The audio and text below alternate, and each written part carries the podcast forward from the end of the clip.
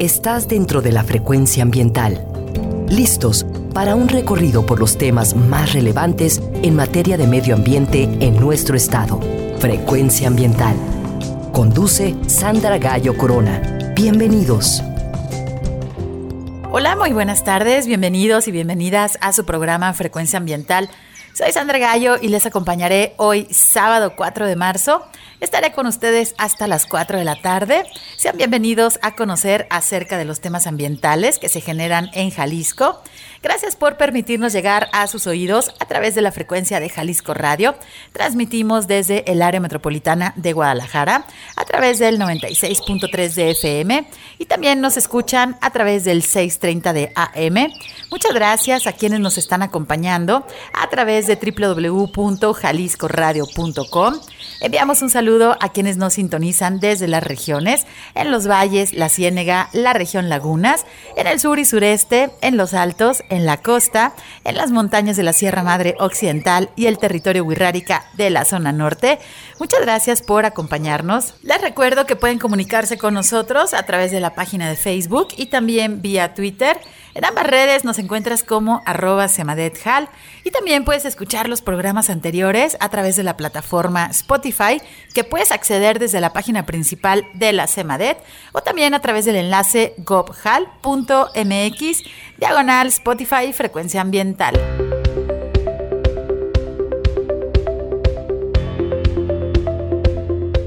Informamos que si necesita realizar algún trámite en la Secretaría de Medio Ambiente y Desarrollo Territorial, el horario de la ventanilla es de 9 de la mañana a las 5 de la tarde.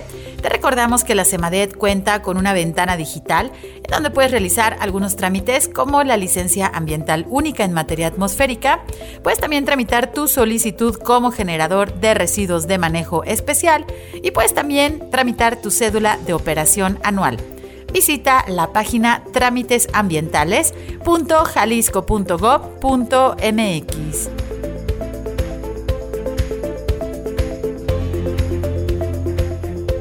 Si necesitas realizar algún trámite en la Procuraduría Estatal de Protección al Ambiente, la PROEPA, puedes comunicarte al teléfono 33 30 30 82 50.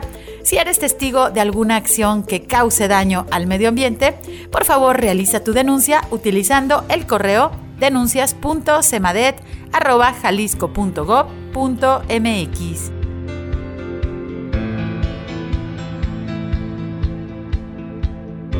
Nos encontramos en la época del estiaje, por lo que debemos tener mucho cuidado y evitar el uso del fuego cerca de las zonas forestales. Te recordamos que las quemas agropecuarias en el área metropolitana de Guadalajara están prohibidas.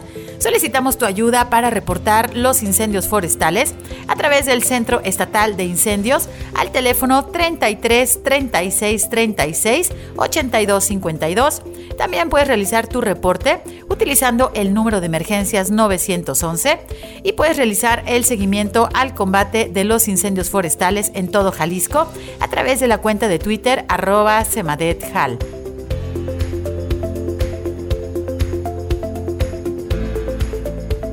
el gobierno de Jalisco, a través de la Secretaría de Medio Ambiente y Desarrollo Territorial y de la Secretaría de Innovación, Ciencia y Tecnología, dieron inicio el pasado 23 de febrero al diplomado Transversalidad del Cambio Climático en el gobierno de Jalisco, en donde 88 participantes de 38 dependencias conforman la tercera generación de estudiantes. Según el panel intergubernamental de cambio climático en su sexto informe de evaluación correspondiente al año 2022, confirmó que el aumento de la temperatura global es de ya 1.09 grados centígrados. En este informe también se menciona que los eventos climáticos son cada vez más frecuentes e intensos. En la década entre los años 2010 y 2020, la mortalidad humana por inundaciones, sequías y tormentas fue 15 veces mayor en las regiones altamente vulnerables. Ante esta emergencia climática, el diplomado busca desarrollar en el personal de la Administración Pública Estatal el conocimiento básico acerca de la situación actual, así como también promueve la inclusión de la acción climática en las políticas públicas como las estrategias, los programas y las acciones que llevan a cabo en cada una de las dependencias. Jalisco es el primer estado en México en generar una plataforma en línea para la formación de las capacidades en materia de cambio climático. El diplomado Transversalidad del Cambio Climático se realiza a través de la Plataforma Abierta de Innovación y Desarrollo de Jalisco, en el cual se realizan una serie de conferencias magistrales abiertas al público que puedes consultar a través de las páginas oficiales de Facebook de Semadet y Play.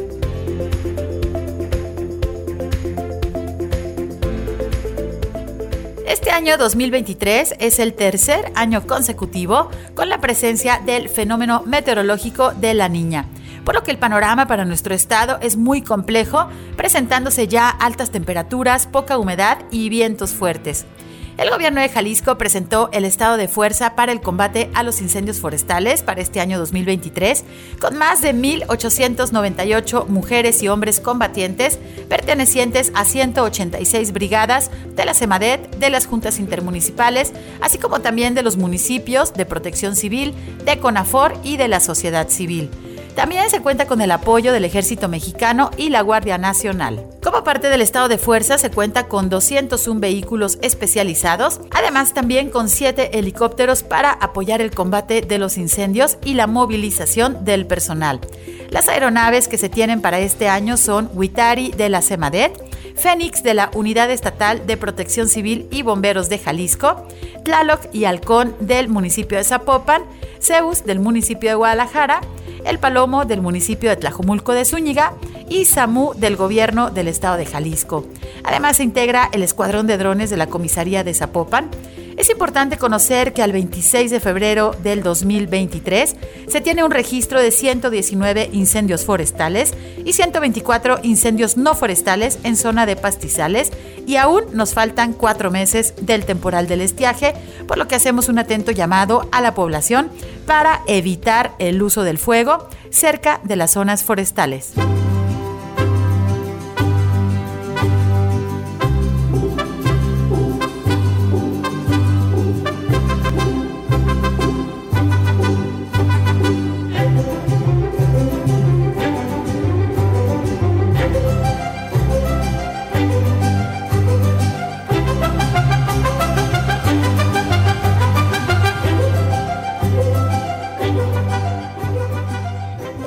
Iniciamos nuestro programa escuchando esta hermosa obra sinfónica interpretada por el mariachi Vargas de Tecalitlán. Escuchamos un fragmento del Guapango de Moncayo, bellísima obra que siempre que la escuchamos nos pone la piel de gallina y hace vibrar nuestros corazones mexicanos.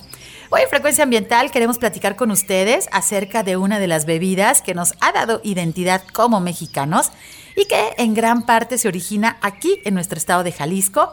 Hoy estaremos platicando acerca del tequila, pero no solamente compartiremos con ustedes información acerca de sus características y legislación, sino también es importante conocer el impacto que la creciente producción está ocasionando en el medio ambiente y también conoceremos cuáles son las opciones que existen para que la producción del tequila sea más sustentable lo que significa que se reduzca la deforestación y también que se realice el correcto manejo de los residuos que se están generando. El tequila se produce a partir de la planta de agave tequilana Weber variedad azul. Estos agaves florecen una sola vez en su vida durante la cual los murciélagos, los colibríes y algunos insectos son importantes polinizadores. Los agaves son originarios del continente americano y han sido utilizados por más de 9.000 años por los antiguos habitantes de Mesoamérica. A continuación, les invito a escuchar una cápsula producida por el Consejo Regulador del Tequila, en donde nos comparten cómo es el proceso de elaboración de esta bebida espirituosa. El proceso de elaboración del tequila consta de una serie de pasos, los cuales inician desde el campo con la jima o cosecha de la materia prima, el agave Tequilana Weber variedad azul. La jima consiste en separar las pencas u hojas de las piñas o cabezas de la planta. El siguiente paso es conocido como cocimiento o hidrólisis. Es el procedimiento mediante el cual el calor desdobla los carbohidratos complejos del agave en azúcares simples para ser fermentados y convertirse en alcohol. Antes o después de la cocción, los carbohidratos o azúcares contenidos en el jugo del agave deben ser separados de la fibra. De este procedimiento se obtiene el líquido azucarado o mosto. Durante el proceso de formulación, se preparan dichos jugos para elaborar tequila o tequila 100% de agave. La fermentación es nuestro siguiente paso. Se trata de la transformación de los azúcares por acción de las levaduras en alcohol etílico y dióxido de carbono, con la formación de otros compuestos que contribuirán a las características sensoriales del tequila. Una vez terminado este paso, viene la destilación, que es la acción de separar y purificar mediante calor los diferentes componentes líquidos de la mezcla, obteniendo el alcohol presente en los mostos fermentados y eliminando los componentes no deseados. Después de la destilación, al tequila blanco obtenido se le ajusta el contenido alcohólico, o en su caso, la bebida también puede madurarse. La maduración es la transformación lenta del tequila en la cual adquiere características sensoriales adicionales como olor, color y textura, a través de procesos físico-químicos que en forma natural ocurren durante su permanencia en recipientes o barricas de roble o encino. El tequila añejo y extra añejo deben ser madurados en contenedores no mayores a 600 litros. Por último, el tequila se coloca en los envases que lo han de contener con la finalidad de conservarlo y proteger su estabilidad física y química hasta su comercialización. El tequila debe envasarse en recipientes nuevos y permitidos por las autoridades sanitarias. El rango de contenido alcohólico permitido por la norma oficial mexicana del tequila es de 35 a 55% alcohol en volumen. Ambas categorías de tequila pueden ser adicionadas con endulcorantes, colorantes, aromatizantes y o saborizantes permitidos por la Secretaría de Salud de México. Regresamos después de escuchar esta cápsula que nos compartió el proceso de elaboración del tequila. A continuación les invito a escuchar otra cápsula en donde el Consejo Regulador del Tequila nos comparte las estadísticas de producción y de comercialización para el mes de enero de este año 2023. Vamos a escucharla y regresamos en unos minutos. Para iniciar, quiero compartirle la información estadística del primer mes del 2023. La producción total fue de 50.6 millones de litros, la cual refleja un incremento del 21.9% en relación al mismo periodo del año pasado. De la categoría tequila se produjeron 10.1 millones de litros, lo que refleja un incremento del 44.2%, y la producción de tequila 100% de agave llegó a los 40.5 millones de litros, teniendo un crecimiento del 17.4%. En cuanto a las exportaciones, la exportación total fue de 31.6 millones de litros, lo que significa un crecimiento del 18.8%. De la categoría tequila se exportaron 11.8 millones de litros, reflejando un incremento del 13.5%, en tanto que la categoría 100% de agave alcanzó los 19.8 millones de litros, lo que representa un crecimiento del 22.2%. Y hablando de buenas cifras, quiero compartirle un dato muy interesante sobre los laboratorios del CRT. Del año 2013 al 2022 se ha tenido un destacado incremento del 99% en las muestras analizadas en laboratorios. Esto sin duda es muy importante para nuestra bebida nacional, pues complementa toda la evaluación de la conformidad que lleva a cabo este Consejo Regulador, lo cual garantiza al consumidor un producto auténtico. Y para cerrar este espacio nos complace informarle la siguiente noticia por las acciones que ha generado para el desarrollo sustentable de la agroindustria agave tequila y la denominación de origen tequila, el Consejo Regulador del Tequila fue galardonado en el evento de empresas excepcionales, prácticas con dimensión social, que organizó a nivel nacional el Instituto para el Fomento a la Calidad, el Consejo Coordinador Empresarial y Voz de las Empresas, Consejo de la Comunicación. De acuerdo al equipo evaluador del concurso, la práctica del Consejo Regulador del Tequila tiene un enfoque de impacto y es innovadora para el desarrollo sustentable de la agroindustria tequilera, pues de forma proactiva busca la protección y sustentabilidad del medio ambiente. Nuestra felicitación es para todos los integrantes del Consejo Regulador del Tequila y para todos los integrantes de la agroindustria tequilera. Este fue el corte informativo del Consejo Regulador del Tequila. No olvides seguirnos en redes sociales como CR Tequila. Mi nombre es Paulina Mendoza y nos vemos hasta la próxima. Frecuencia ambiental. Vuelve en unos momentos. Quédate con nosotros. Estás sintonizando Frecuencia ambiental. Continuamos.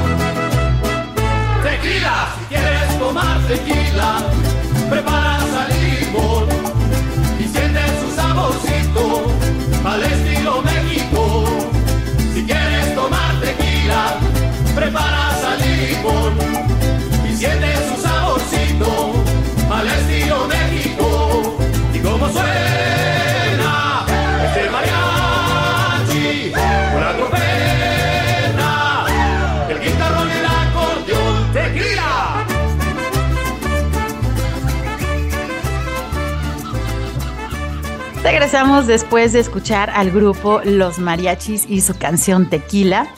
Canción tan conocida y que nos ha hecho bailar en muchas ocasiones y que además ha trascendido fronteras, es conocida pues en muchos países. Espero la hayan disfrutado, así como también espero que estén disfrutando de este sábado, ya el primer fin de semana del mes de marzo. Estamos ya en el tercer mes de este año 2023, rapidísimo que se ha ido este tiempo del 2023. Pues hoy en Frecuencia Ambiental queremos platicar con ustedes acerca de una de las bebidas que nos ha dado identidad como mexicanos y que en gran parte se origina aquí en nuestro estado de Jalisco, me refiero al tequila. Hoy queremos iniciar con una serie de programas que dedicaremos a este tema, pero no solamente a conocer las características de esta bebida espirituosa que nos encanta, sino también les invitaremos a conocer pues el entorno social y el entorno natural en donde se produce esta bebida, que es aparte una importante actividad económica para nuestro estado de Jalisco y para México, ya que sabemos pues que su consumo en todo el mundo se ha incrementado y esto tiene ciertas implicaciones para nuestro territorio que busca satisfacer la demanda internacional, pues de esta bebida tan famosa y tan solicitada como lo es el tequila. Para platicarnos más acerca de este tema, me da muchísimo gusto recibir al doctor Misael Gradilla Hernández, quien es licenciado en Ingeniería Ambiental por el Instituto Tecnológico de Estudios Superiores de Occidente, el ITESO. Obtuvo una maestría en Ciencia y Tecnología con especialización en Ingeniería Ambiental y también obtuvo su doctorado en Innovación Biotecnológica por el Centro de Investigación y Asistencia en Tecnología y Diseño del Estado de Jalisco, el CIATEC y bueno, el doctor Misael también obtuvo un segundo doctorado en gestión por la Universidad de Guadalajara, con especialidad en gestión ambiental y sostenibilidad. Actualmente es profesor investigador y líder del Laboratorio de Sostenibilidad y Cambio Climático en el Tecnológico de Monterrey, Campus Guadalajara. El doctor Misael pues se especializa en esta parte del monitoreo y la evaluación de la salud de los cuerpos de agua y también ha trabajado en estas estrategias biotecnológicas para el tratamiento de las aguas y pues los residuos. Ha participado en numerosos proyectos relacionados con la calidad de los cuerpos de agua de Jalisco, tales como el lago de Cajititlán, también la laguna de Totonilco, la laguna de Zapotlán y el río Santiago. Además ha colaborado en proyectos de economía circular para el tratamiento de los líquidos de procedencia agroindustrial, como los residuos pecuarios y las vinazas tequileras. Muchas gracias por acompañarnos hoy en Frecuencia Ambiental. Buenas tardes, doctor Misael, ¿cómo estás?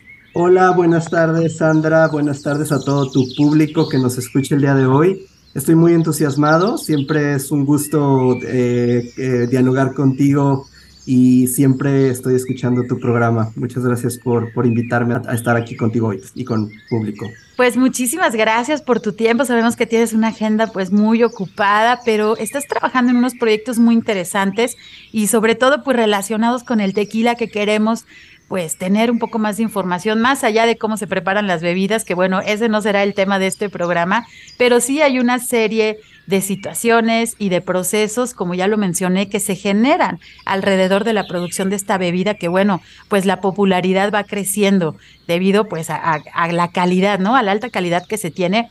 A mí me gustaría empezar con una pregunta que a lo mejor es súper sencilla y que a lo mejor muchas personas no se la han hecho, pero si nos puedes ayudar a entender, bueno, ¿qué es el tequila? Claro que sí, con mucho gusto. Bueno, pues el tequila es una eh, bebida alcohólica, tiene, tiene alcohol, porque hay una fermentación en ella, hay una producción de alcohol, de alcohol eh, a partir de microorganismos. A esto se le llama una fermentación alcohólica.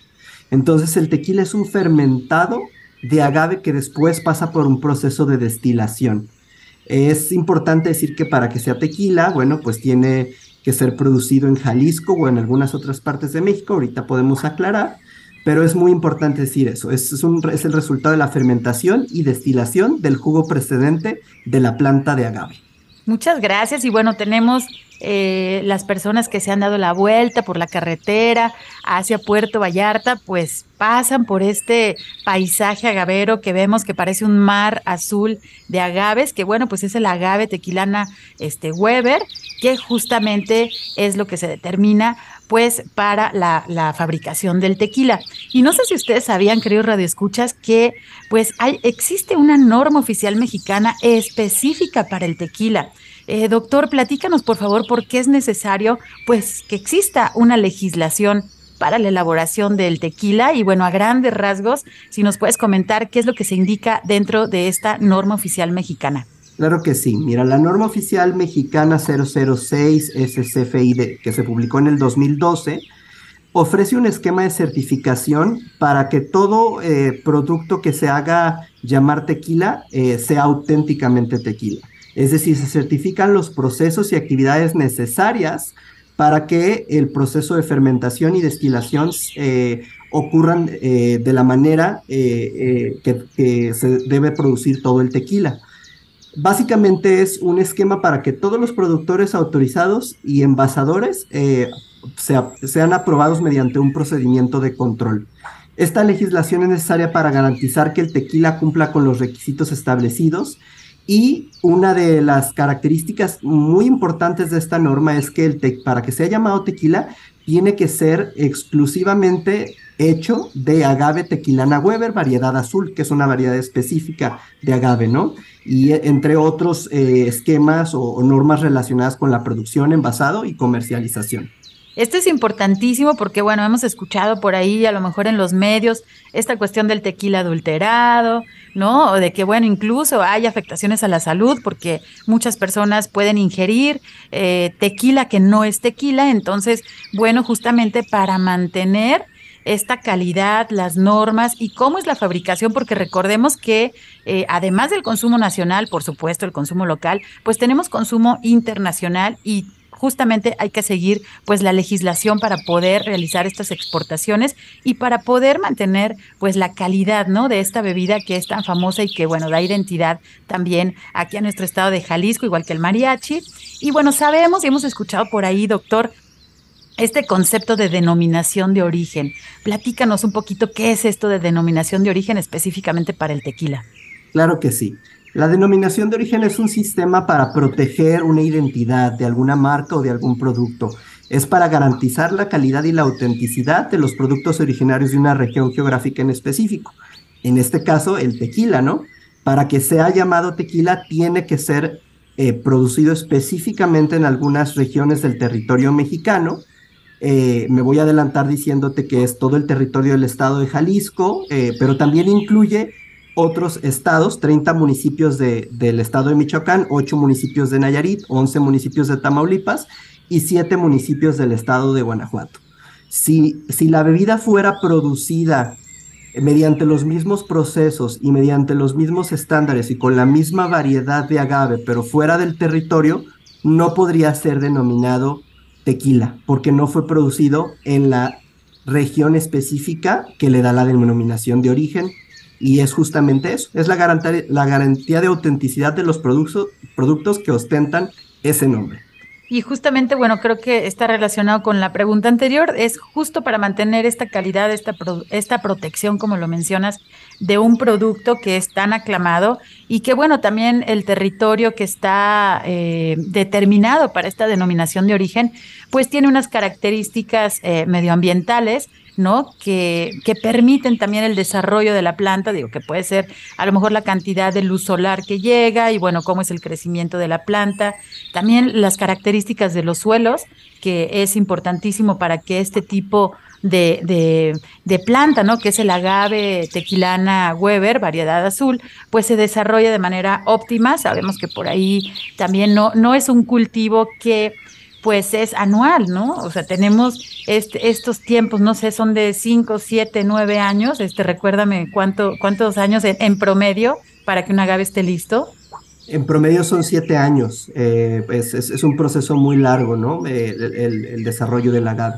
Sí, y ahora hemos visto, eh, como les comentaba, las personas que han ido recientemente también pues a la costa de Jalisco, hacia la ciudad de Puerto Vallarta, pues se dan cuenta que se está incrementando también incluso ya prácticamente eh, a unos metros del acotamiento de la autopista, pues vemos ya sembrado por todos lados el, el agave, pues debido también a la demanda que se tiene de, de manera internacional. Ya los mencionabas ahorita, pues qué estados, municipios también aquí en, en, nuestro estado de Jalisco. Y bueno, yo creo que pocos se imaginaban que también dentro del área de denominación de origen, pues se encuentra el estado de Tamaulipas, ¿no? Que está bastante lejos de aquí del occidente de México. Pero bueno, cuando ustedes eh, vayan a consumir el tequila, revisen la botella, lean lo que dice y sobre todo, pues que tenga esta certificación porque eso también eh, pues va a garantizar la calidad pues de la bebida que van a estar ustedes disfrutando. Y bueno, eh, pocas veces también se habla de la parte de los productores de tequila, doctor. Siempre nos vamos con esta parte de la producción, cuál es la, la distribución, digamos, territorial, ¿no? En donde es como legal poder eh, sembrar, producir el agave, pero creo que muy pocas veces se menciona la parte de los productores de tequila. Escuchamos también que existen grandes empresas y también hay pequeños productores, escuchamos también del tequila artesanal. Platícanos un poquito al respecto, por favor, cómo son, sobre todo las características sociales, pues de los productores de tequila.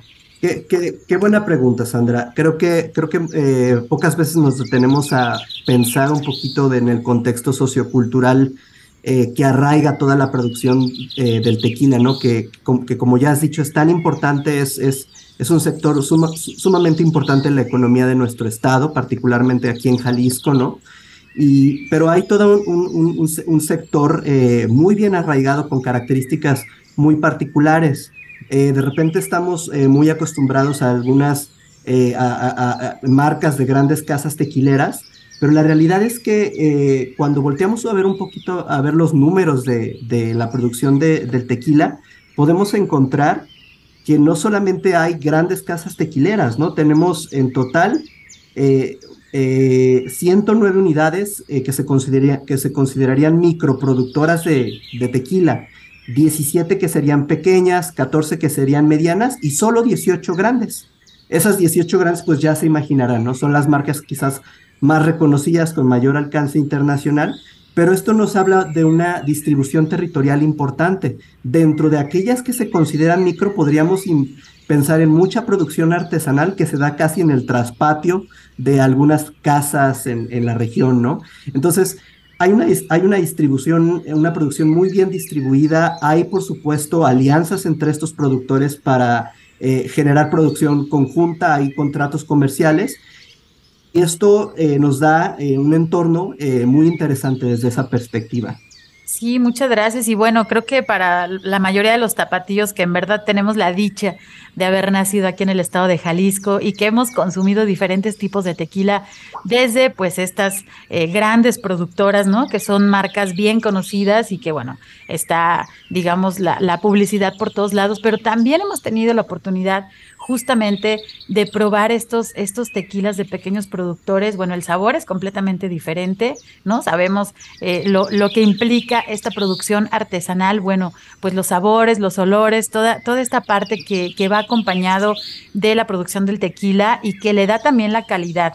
¿No? La calidad de una bebida. Y bueno, si ustedes nos están escuchando fuera de, Jalisco, pues los invitamos a que nos visiten también, a que se den una vuelta por el paisaje agavero, pero eh, además de los recorridos típicos, digamos, que, que, se realizan, pues también que puedan visitar estas pequeñas, pequeños productores que también existen y que muchas veces quedan, digamos, opacados, ¿no? Por, por las grandes empresas.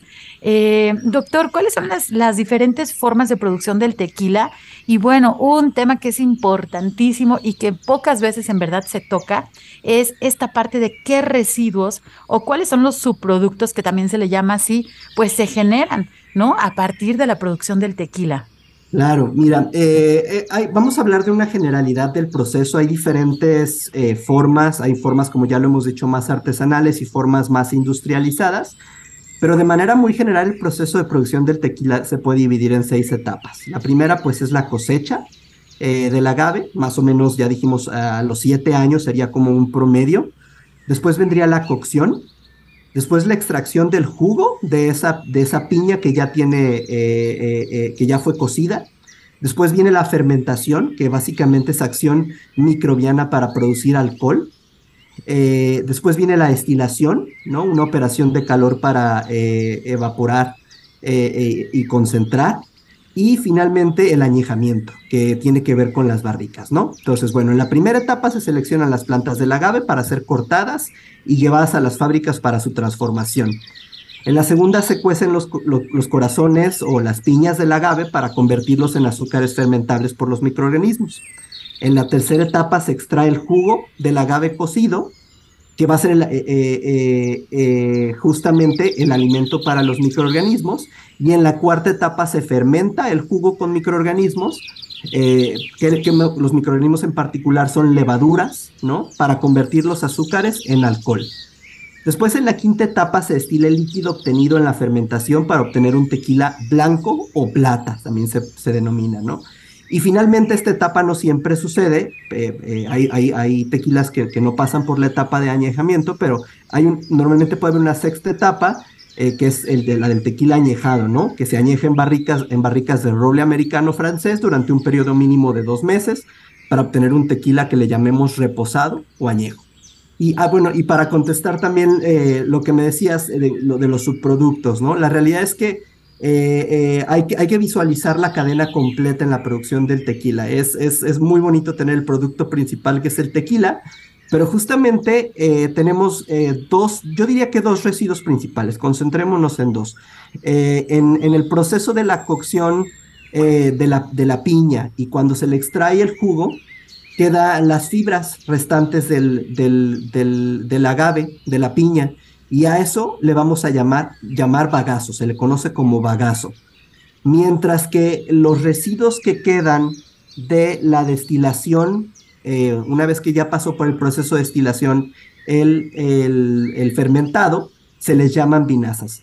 Estos dos productos eh, o subproductos, bagazo y vinazas, eh, sí representan retos ambientales para su manejo, es decir, tienen que ser manejados de forma muy responsable para que no tengan efectos en el medio ambiente, pero de esto podemos hablar un poquito más adelante. Sí, justamente vamos a tener que irnos a un corte y esto es importantísimo eh, conocer este par de, residuos, digamos, que se generan de la producción del tequila y es importantísimo también conocer, bueno, cuáles son sus características y cómo afectan también al medio ambiente, porque, bueno, ya escuchamos en la parte introductoria todos eh, los miles de litros que se están generando, que se están exportando y, bueno, todo lo que se está produciendo y en verdad esto está incrementándose todavía eh, muchísimo en los últimos meses. Esto, bueno, con, con, los datos del Consejo Regulador del Tequila, que ya los incluimos en nuestro primer bloque. Pero bueno, vamos a ir a nuestro corte de estación y regresamos. Quédense, están en frecuencia ambiental. Frecuencia ambiental. Regresa en unos minutos.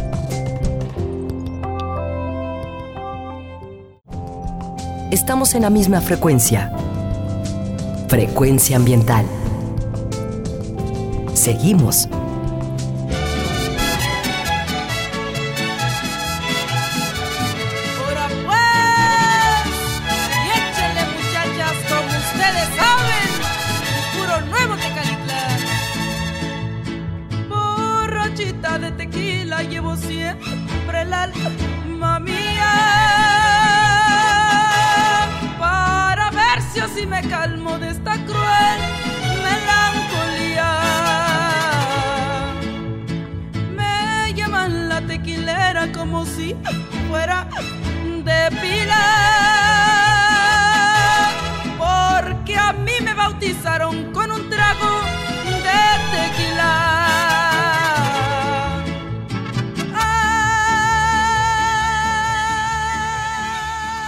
Regreso después de escuchar la canción La Tequilera, interpretada por el mariachi femenil Nuevo Tecalitlán. Espero lo hayan disfrutado. Hoy en Frecuencia Ambiental estamos platicando acerca del tequila y me acompaña el doctor Misael Gradilla Hernández, quien se encuentra a cargo del Laboratorio de Sostenibilidad y Cambio Climático del Tecnológico de Monterrey, aquí en el campus Guadalajara. Y bueno, estábamos platicando acerca, por supuesto, de las características, qué es el tequila, que existe incluso una norma oficial mexicana específica para el tequila debido a que, bueno, es un producto muy importante que se exporta y que es importantísimo mantener la calidad y también seguir los pasos en la producción, pues bueno, para que pueda mantener, como les menciono, esta calidad, pero también para que no, digamos, caigamos en esta parte de los tequilas adulterados y que entonces tenemos consecuencias a la salud, ¿no? Por, por beber este tipo, pues, de sustancias, ¿no? Que, que, no son tequilas 100%, ya lo estábamos platicando.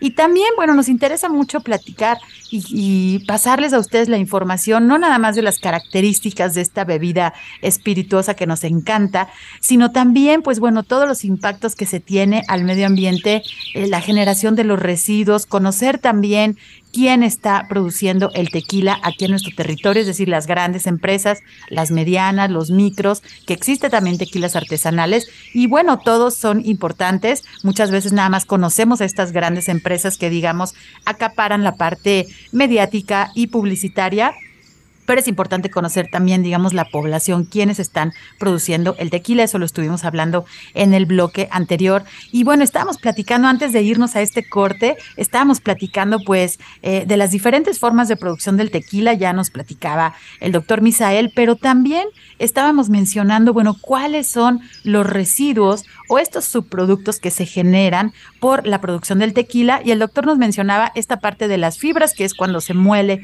las piñas del agave, pero también las vinazas. Me gustaría eh, retomar, doctor, si te parece bien, esta pregunta y que nos puedas explicar un poquito. Yo creo que las fibras queda un poco más claro, pero las vinazas, este, si nos puedes platicar un poquito más acerca de qué son. Claro que sí.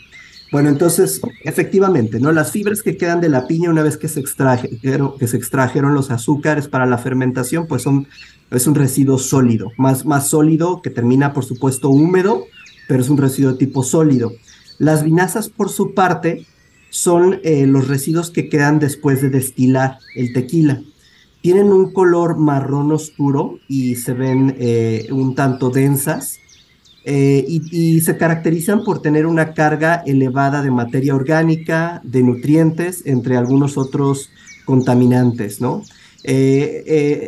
Por ejemplo, ácidos orgánicos y otros compuestos, algunas sales también. Entonces, es, es, muy, es muy importante que las vinazas sean tratadas previo a una descarga. Normalmente las, las digamos, las vinazas o cualquier otro residuo que resulte de una actividad productiva, de acuerdo a la, legislación mexicana, se le considera un residuo de manejo especial.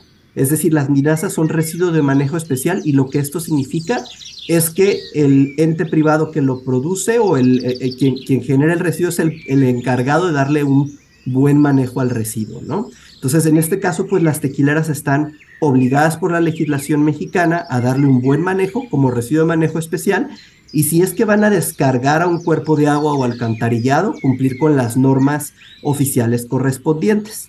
Entonces, eh, la, realidad, la realidad es que eh, hay una diversidad muy grande de prácticas en el tratamiento de las vinazas.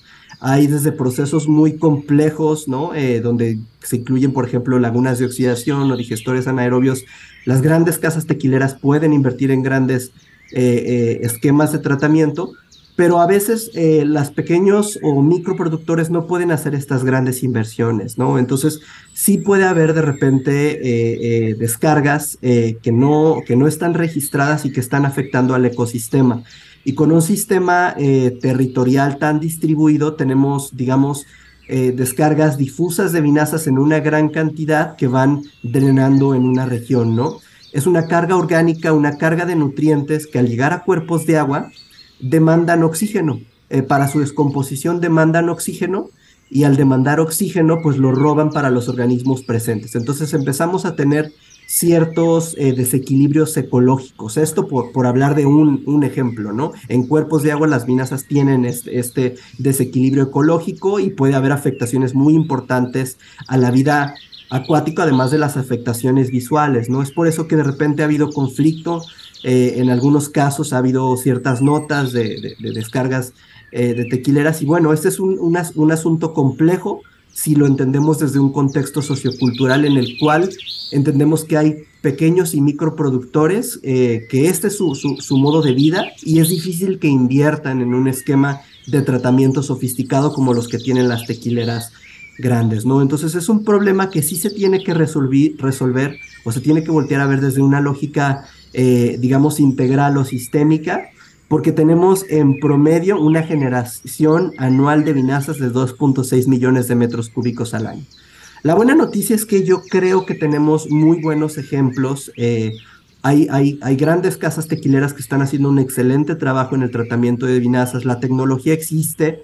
Creo que también, eh, digamos, el gobierno del Estado está haciendo un buen eh, ejercicio en, en, impulsar el diálogo ¿no? con las diferentes tequileras del sector los diferentes sectores para encontrar soluciones conjuntas, ¿no? Porque, porque realmente la producción de vinazas está tan distribuida y tan diseminada en un sector tan complejo que no, no hay una solución única para este, este tema. Sí, fíjate qué importante la perspectiva que nos das. Pues bueno, primero esta eh, este contexto sociocultural, ¿no? Y, lo que hablábamos ahorita hace unos minutos del tamaño de los productores, eh, identificar también estos residuos que se están generando en diferentes cantidades y, bueno, el manejo que se les debe dar, ¿no? Eh, lo, adecuado, también lo que seguramente está incluido en, la legislación. Y hablas de, de las soluciones y de esta parte de la tecnología. platícanos, por favor, las grandes casas, digamos tequileras, ¿qué tipo de tecnología están aplicando? Pero seguramente hay ejemplos de los, de los pequeños productores que, como dices, no tienen la posibilidad de invertir pues, en esta gran tecnología que puede ser más costosa, pero que pudieran estar haciendo un buen manejo de sus residuos para entender, como no tenemos un esquema porque estamos en la radio y nos encanta estar en la radio, pero este tipo de tecnología, ¿cómo en qué consiste? Claro que sí, mira, de manera también general las grandes casas tequileras eh, lo que cuentan es, es, como una serie de, de, cajitas, de cajitas negras, eh, son reactores o sistemas de, de, tratamiento, ¿no? Son diferentes operaciones físicas o químicas que van normalmente en un tren, son en secuencia. Eh, lo primero que hacen normalmente es remover todavía algunos contenidos sólidos, por ejemplo, sedimentación o filtración o flotación de aire disuelto. Eso ayuda a remover, por ejemplo, fibras que puedan quedar todavía de la destilación. Eh, después lo que se hace es pasar a un, normalmente el corazón de la, para, el corazón de una planta de tratamiento de vinazas es un, un sistema que se llama digestor anaerobio.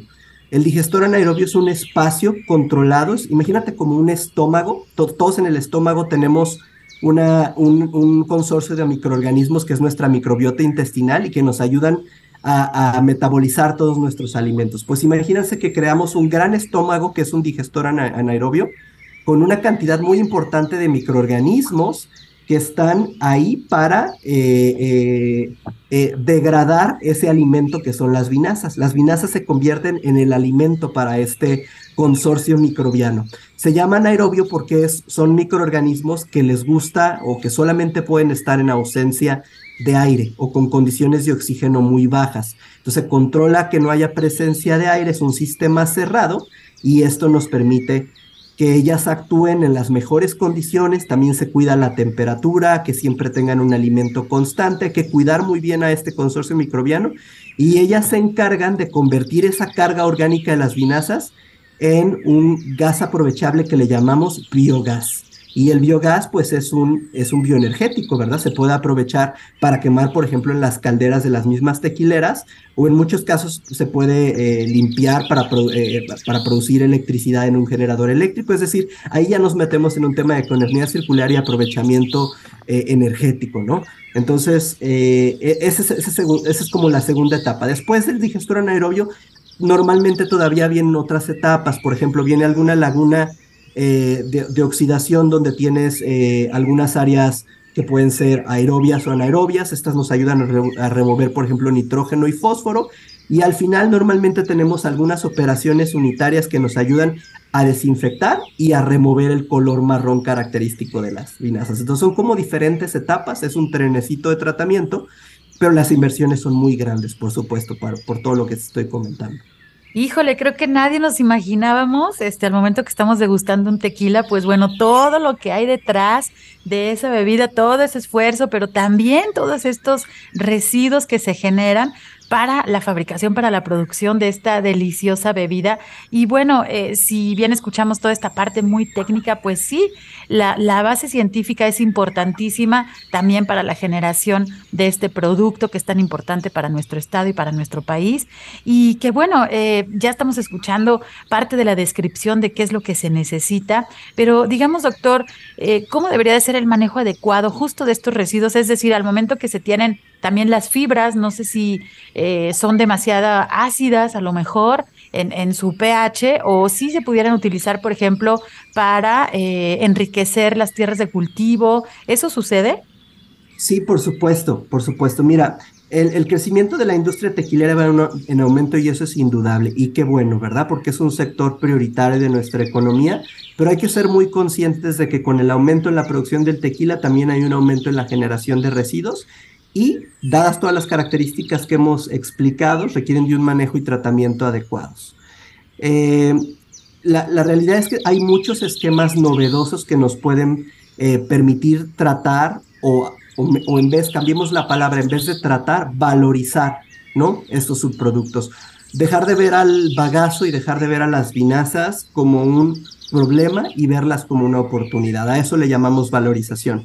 La realidad es que la comunidad científica del estado de Jalisco, eh, incluyo a muchos investigadores de muchas instituciones académicas, tienen trabajos muy valiosos, ¿no? Eh, que incluyen, por ejemplo, desde la producción de alimento para ganado a partir de vinazas, ¿no? Por acción de levadura, que incluyen la producción de biocombustibles, de fibra dietética, el desarrollo de prebióticos, jarabes de alta fructosa, como lo decíamos ya, la generación de biogás, eh, eh, por ejemplo, el desarrollo de bioplásticos a partir de bagazo de agave. Es decir, hay diferentes procesos de valorización con diferentes niveles de madurez pero creo que las opciones tecnológicas están presentes. Entonces yo creo que tenemos que empezar a ver a la industria del tequila como una industria que se tiene que ampliar en un entorno de ecología industrial en el cual hay nuevas eh, cadenas de valor agregado. Tiene que haber nuevas asociaciones porque la realidad es que el bagazo y las vinazas son subproductos que sí pueden tener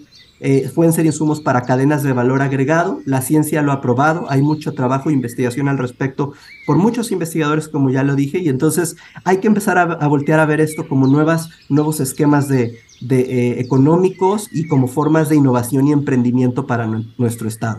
Sí, es importantísimo porque, bueno, esta actividad económica no se va a detener, la producción del tequila vemos que cada vez más se va incrementando, va creciendo, pero también tenemos que proteger el medio ambiente, tenemos que realizar justamente este, este manejo adecuado de los residuos pues que resulta, ¿no? De este proceso de producción del tequila y también de tener la parte de la deforestación, que eso es importantísimo. Y muchas veces como consumidores, pues bueno, no sabemos, ¿no? Vamos y, consumimos, compramos nuestra botella de tequila y bueno, nos la llevamos a la fiesta, pero no sabemos todo lo que hay detrás. Por ahí les, recuerdo, eh, realizamos un, programa de frecuencia ambiental también dedicado a esta certificación que se lanzó por parte del gobierno del estado de Jalisco a través de la CEMADET y en colaboración con el Consejo Del tequila.